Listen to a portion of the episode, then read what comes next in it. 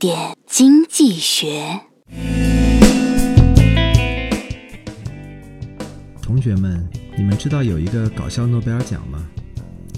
严肃的科学家想要走上谐星的道路，也不是不可能的事。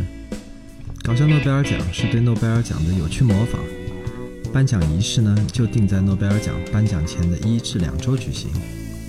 如今新一届的获奖得主已经新鲜出炉了。不懂科学的我，深深的觉得每一个奖项都是如此的发人深省，值得思考。比如说这个，今年的升职奖获奖项目是“论毛裤的作用”，获奖人来自埃及，获奖理由是如果老鼠穿着不同面料的裤子，它们的生殖能力也会不同。那么我们到底要不要穿毛裤呢？你们自己百度去吧。如今这些专家们为了让自己接地气，也是蛮拼的。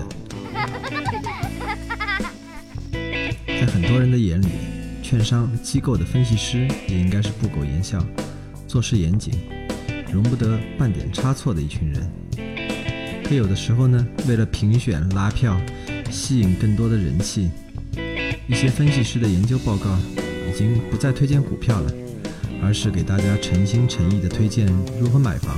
特别是在最近行情不太好的时候，多期发展，不会写段子的分析师不是好演员呢。开玩笑了，谁让现在的楼市比股市更火爆呢？